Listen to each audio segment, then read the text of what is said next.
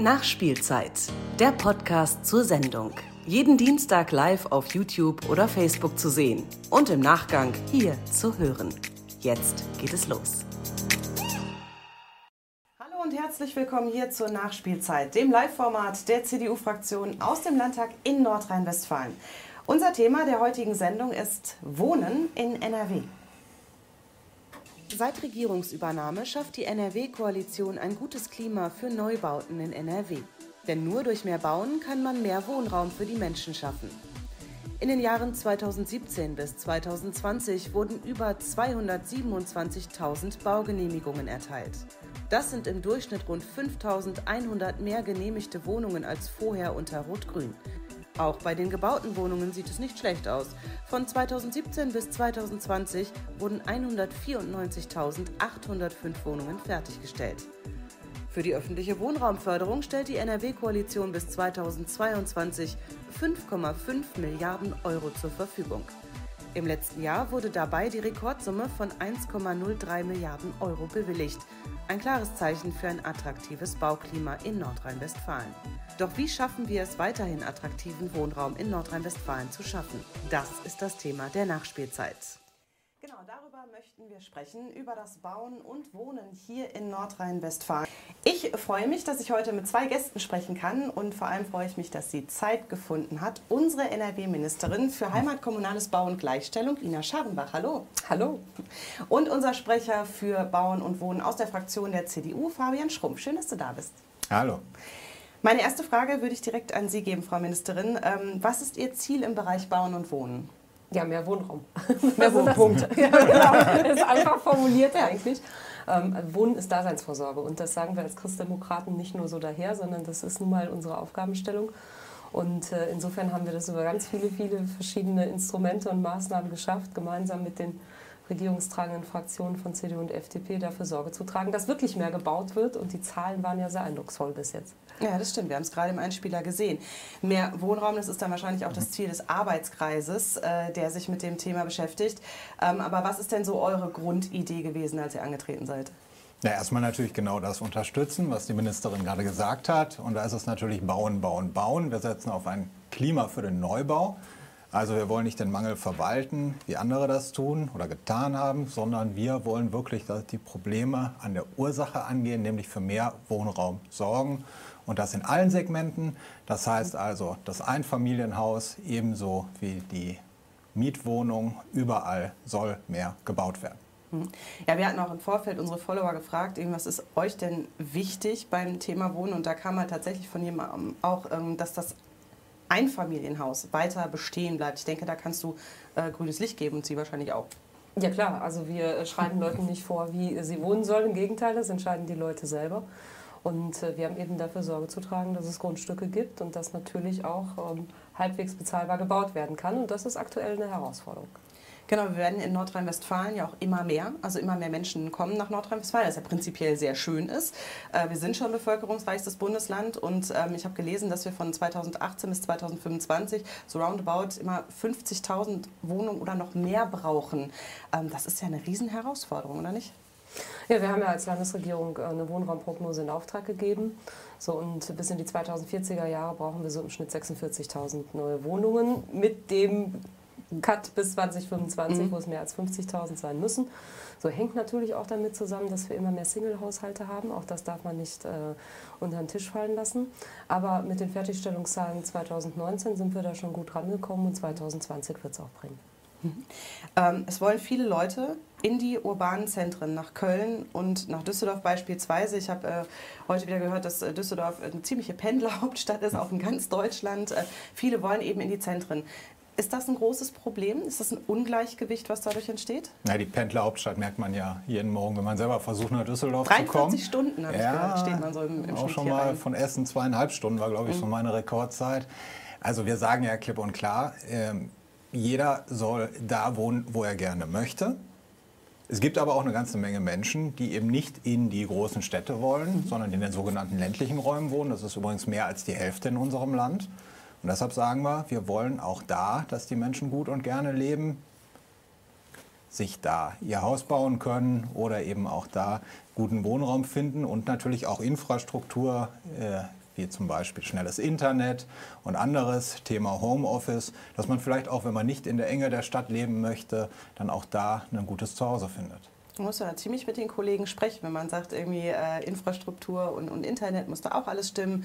Ähm, das heißt, es, ist, es Wohnen ist ja nicht einfach nur Wohnen, da hängt ja noch eine ganze Menge mehr dran, oder? Ja klar. Und ähm, das ist ja das gesamte Umfeld. Ne? Also es ist ja nicht nur die Infrastruktur, sondern auch die Frage, was mache ich außer da zu wohnen? Was kann ich zum Beispiel abends machen?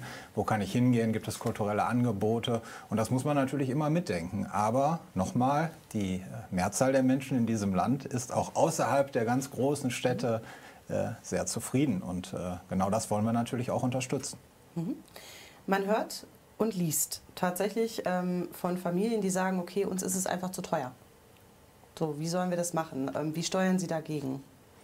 Ja, ich äh, greife eigentlich mal gerne äh, zu Beginn okay. die vorherige Frage gerne. auf, weil äh, wir eigentlich in Nordrhein-Westfalen einen anderen Trend erleben. Also wir erleben schon, dass viele Leute rausgehen aus den großen Städten, mhm. ähm, äh, rein in die eher kleineren Städte, die drumherum sind.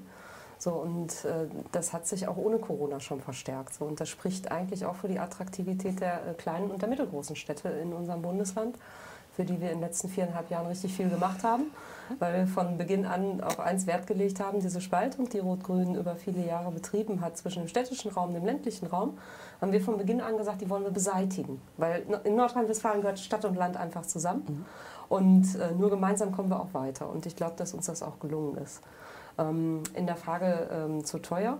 Sie haben natürlich immer unterschiedliche äh, Herausforderungen. Also wir haben nicht den einen Wohnungsmarkt, wie das vielleicht in mhm. anderen Ländern der Fall ist, sondern ich habe hier, hier, Städte und Gemeinden, wo mehr Angebot als Nachfrage ist. So, da habe ich eine ganz andere Situation, habe aber eben auch die großen Städte wie äh, Köln, Bonn, Münster, natürlich Düsseldorf, mhm. wo ein Nachfrageüberhang da ist. So, und da schaffen wir es aber zusammen mit den Städten, dann zum einen mehr Bauland auszuweisen, ohne das können wir nicht bauen. Und zum anderen gelingt es dann eben durch mehr fertiggestellte Wohnungen, dass auch die Mieten in eine Seitwärtsbewegung kommen. Wir haben das jetzt in Düsseldorf gemerkt. Da wurde vor kurzem der neue Mietspiegel veröffentlicht von Haus und Grund und dem Mieterbund. Und das sind schon deutliche Signale, die da drin sind. Ich würde jetzt gerne einmal ähm, auf die Fragen unserer Zuschauer ähm, kommen. Und zwar haben wir da im Vorfeld schon was bekommen. Und zwar über Facebook fragt Norman, warum wird es immer, warum wird immer noch zu wenig gebaut und äh, warum ist das zu teuer für Familien, wo zum Beispiel ein Rollstuhl im Spiel ist? Fabian, die Frage würde ich gerne an dich mhm. geben. Sie ist auch zum Teil schon beantwortet geworden. Ähm, aber wie würdest du diese Frage von Norman beantworten? Also erstmal haben wir gesehen, dass ja mehr gebaut wird als in der Vergangenheit. Das ist immer noch nicht, äh, kann immer noch mehr sein, klar. Aber dafür brauchen wir natürlich auch die Grundstücke, wo gebaut werden kann. Und das ist ja der große Flaschenhals. Und da müssen wir natürlich gucken, dass zum einen die Städte und Gemeinden vor Ort natürlich auch da eben ähm, genug Bauland ausweisen. Da unterstützen wir sie auch bei.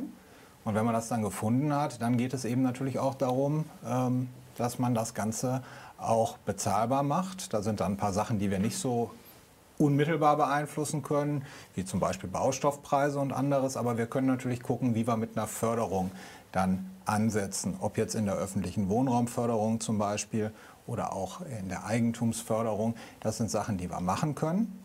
Jetzt ist es natürlich so bei der Frage nach dem Rollstuhl, wenn man natürlich äh, mit dem Rollstuhl eine Wohnung nutzt, braucht man größere Bewegungsflächen, ist ja klar, um eben auch ähm, sich richtig gut bewegen zu können oder auch eben äh, tiefere Lichtschalter und mhm. anderes. Und da geht es dann nämlich eben auch um den Umbau dafür. Und da setzen wir dann natürlich auch darauf, dass äh, neue Wohnungen, die entstehen im äh, Mehrfamilienhaus, alle eben auch barrierefrei sein müssen. Da sind wir tatsächlich die erste Regierung, die das auch zum Standard in Nordrhein-Westfalen gemacht hat, die Barrierefreiheit. Und ähm, wenn es darum geht, dann mit dem Rollstuhl es zu nutzen, braucht man natürlich etwas mehr Flächen als äh, mhm. vielleicht mit einer anderen Einschränkung. Und äh, dafür gibt es auch dann nochmal spezielle Förderprogramme an der Stelle. Und äh, okay. da verweise ich dann gerne drauf und vielleicht kann da dann ja auch nochmal der Kontakt dann hergestellt werden und da können wir dann weiterhelfen. Gerne. Also Norman, äh, wenn Sie zuschauen, äh, gerne nochmal unten drunter nachfragen oder wir liefern auch einfach mal ein paar Links und Hinweise ähm, zum Thema Förderprogramme in dem Fall zu. Ähm, wir haben eine zweite Frage bekommen ähm, und die dreht sich um den sozialen Wohnungsbau. Und da ist sie. Und zwar sagt Joachim, warum findet seit Jahren in NRW kein sozialer Wohnungsbau statt? Wie viele Wohnungen will die CDU bis wann bauen? Naja, dass jetzt kein sozialer Wohnungsbau stattfindet, das äh, kann ich mir aber nicht vorstellen.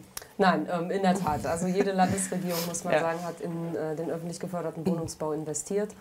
Und wenn ich jetzt mal die CDU-FDP geführte Landesregierung nehme, mit 1,1 Milliarden Euro garantiert jedes Jahr seit 2017. Also in der Summe 5,5 ja. Milliarden Euro, die zur Verfügung stehen, ist das mehr, als die Bundesregierung für alle 15 Bundesländer offen gesagt zur Verfügung stellt.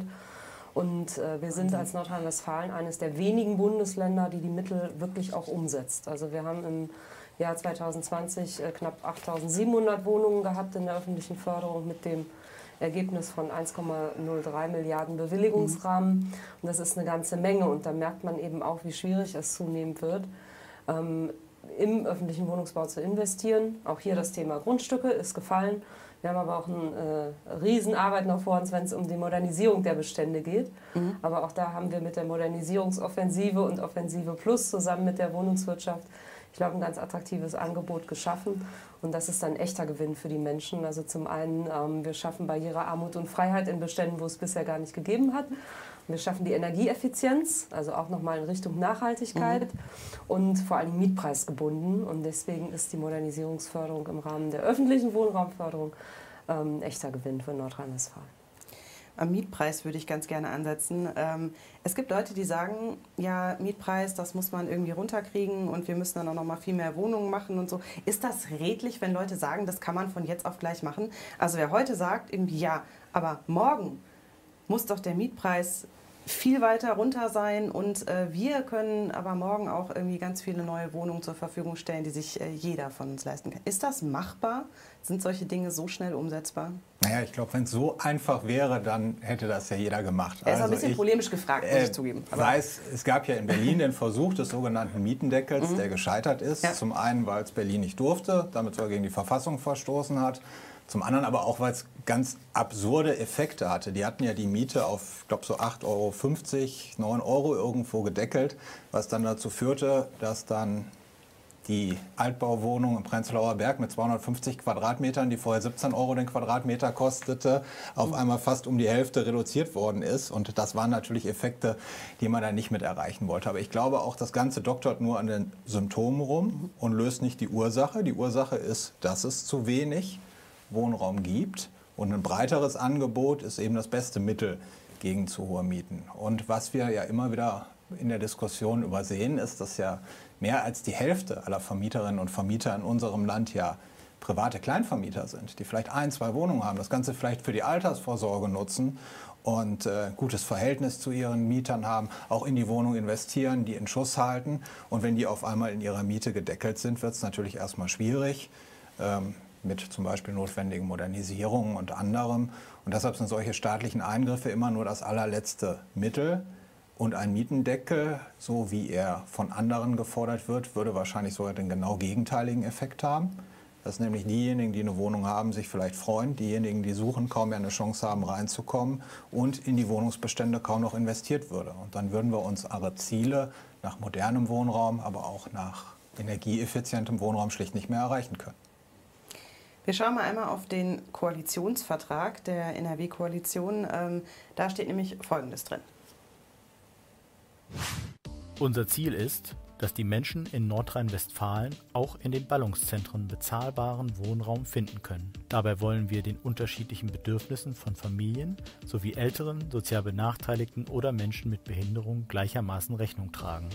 Die wirksamste Maßnahme, um den Mietpreisanstieg unter Kontrolle zu bringen, sind Investitionen in neue Wohnraumangebote. Genau, Investitionen in Wohnraum, äh, viel bauen, das ist jetzt äh, mehrfach gefallen, aber wenn man viel bauen möchte, dann muss das Bauen auch so einfach wie möglich sein, oder?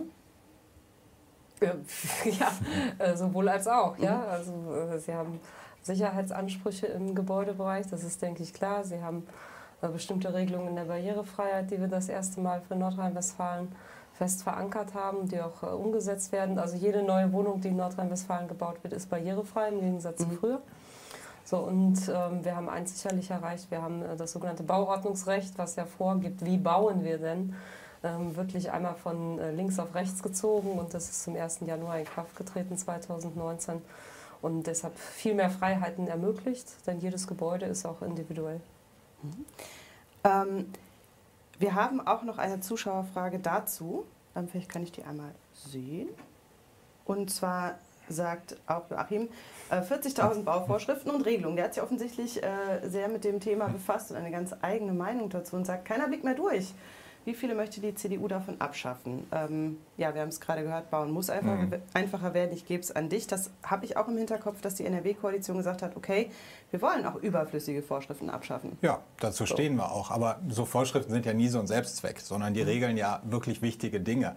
Einmal so ganz salopp gesagt, dass einem nicht das Dach über dem Kopf zusammenbricht. Zum anderen natürlich solche Sachen wie Brandschutz, wie Barrierefreiheit, aber auch so simple Sachen, dass wenn man zum Beispiel Glaselemente in der Wohnung verbaut, dass kein splitterndes Glas ist, weil wer selber Kinder hat, weiß, äh, da wird die Splitterfestigkeit ausgetestet. Mhm.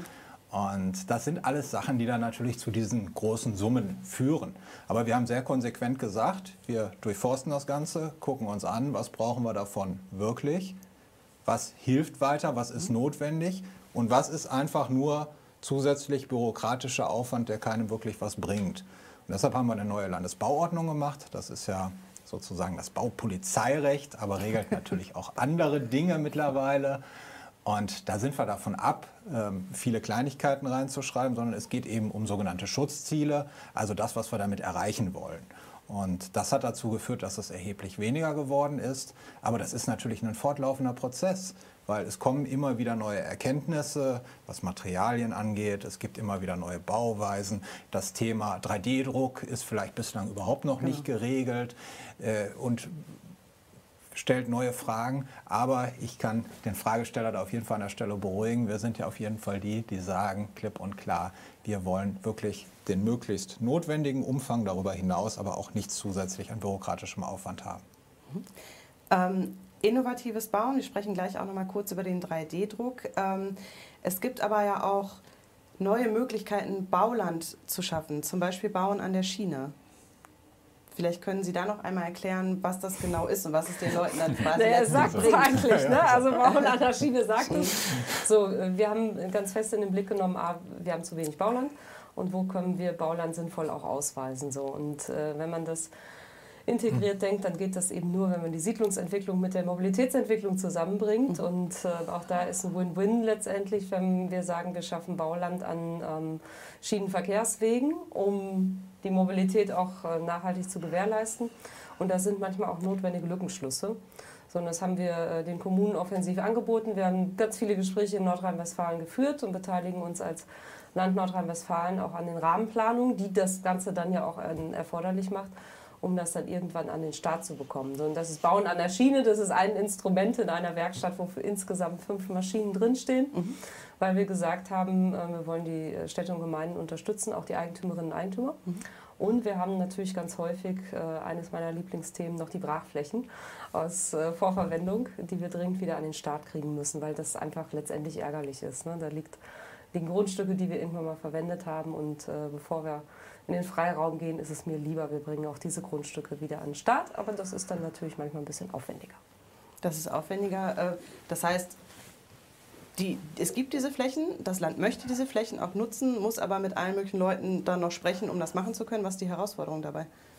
Ja, wenn Sie eine Brachfläche aufbereiten müssen, weil beispielsweise Altlasten drauf sind okay. oder Öl drauf ist oder oder oder okay. oder, so, ähm, dann dauert das eben, ne? weil Sie Boden sanieren müssen, bis mhm. äh, so ein Boden dann letztendlich wiederverwertbar ist. Aber es lohnt sich eben auf jeden Fall, weil wir ganz viele Brachflächen mitten in Innenstädten haben. Und äh, das sind so offene Wunden dann auch in diesen Städten und die muss man dann auch mal schließen. Du hast es gerade schon angesprochen. Ähm, es gibt innovative Ideen wie Bauland an der Schiene. Es gibt aber auch innovatives Bauen, unter anderem ähm, der Bau mit dem 3D-Drucker. Ähm, du hast dir sowas mal angeschaut. Was ist denn mhm. da der Reiz dran und kann man das auch tatsächlich in die Fläche bringen? Naja, erstmal sind wir stolz darauf, dass das erste im 3D-Druck entstandene Wohnhaus in Nordrhein-Westfalen steht. Mhm, wir Und äh, ja, es ist äh, durchaus äh, spektakulär, wenn man sonst so die, das vergleicht mit der heute so üblichen Architektursprache. Und ähm, das hat mehrere Vorteile. Zum einen ähm, kann das Verfahren äh, sehr schnell eingesetzt werden, mhm. auch sehr ressourcenschonend. Und äh, trotzdem in einer absolut guten Qualität. Dass es jetzt nicht alle unsere Sorgen lösen wird, ist auch klar, aber es kann halt ein Baustein sein, der einen Beitrag dazu leistet. Und da gibt es ja auch andere Sachen neben dem 3D-Druck, also zum Beispiel modulare Bauweisen und äh, andere Themen, mit denen man einfach schneller wird und auch kostengünstiger wird. Jetzt ist ein Baustein der 3D-Druck. Es gibt viele andere Bausteine, aber der, die Grundlage dessen ist, dass die Leute ja nicht einfach nur wohnen. Es geht ja nicht nur um Dach über den Kopf, sondern es geht darum, dass die Leute in einer lebenswerten Umgebung wohnen, neben Standortfaktoren wie beispielsweise Infrastruktur oder Arbeitsplatzsuche oder die eigene Familie, die da wohnt. Ähm, Sie sind die erste Heimatministerin äh, eines Bundeslandes oder dieses Bundeslandes.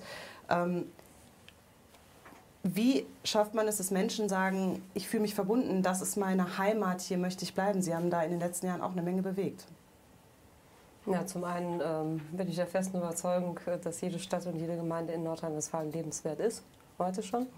So, und äh, es ist uns, glaube ich, gelungen, in den letzten viereinhalb Jahren dafür Sorge zu tragen, dass die Gleichwertigkeit der Lebensverhältnisse nochmal gestärkt wird. Darüber hinaus zu dem, was wir heute schon haben. Also wir haben nicht diese großen ähm, Unterschiede zwischen Städten und Gemeinden, Stadt und Land.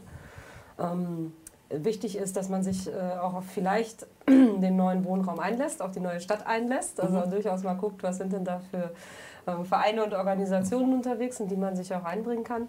Und gleichzeitig ähm, sind die Menschen vor Ort eigentlich ungeheuer neugierig darauf, wer denn da auch neu kommt. So, und das ist äh, eben, es gehört halt immer dazu, dass man sich auch mit einbringt in eine Gesellschaft und dass äh, man eine Stadt nicht nur konsumiert, sondern dann auch selbst in die Stadt investiert. Also auch einfach ein bisschen offen ist. Ja, klar. Ich habe dazu auch noch mal eine ganz passende Frage, jetzt kurz vor knapp, ähm, und zwar von André. Neue Wohnformen sind derzeit aktuell im Trend. Tiny Häuser können eine echte Alternative darstellen und hier gilt es, geeignete Flächen bereitzustellen. So, also Offenheit ist offensichtlich da. Äh, Tiny Häuser als Trend ähm, hört man immer mal wieder. Fabian, ähm, was kannst du André sagen? Ja, ähm, soll wir sagen ganz klar, ja genau. Ja, ja. Sie können das auch machen. Och, wer, wer, jeder kann ja so oder soll so leben können, wie er möchte. Und wenn das Tiny House für Menschen eine gute Alternative ist, dann unterstützen wir auch das. Ich selber habe vier Kinder, da wäre vielleicht ein Tiny House jetzt nicht so die erste Alternative, ja. die sich aufdrängt. Ja.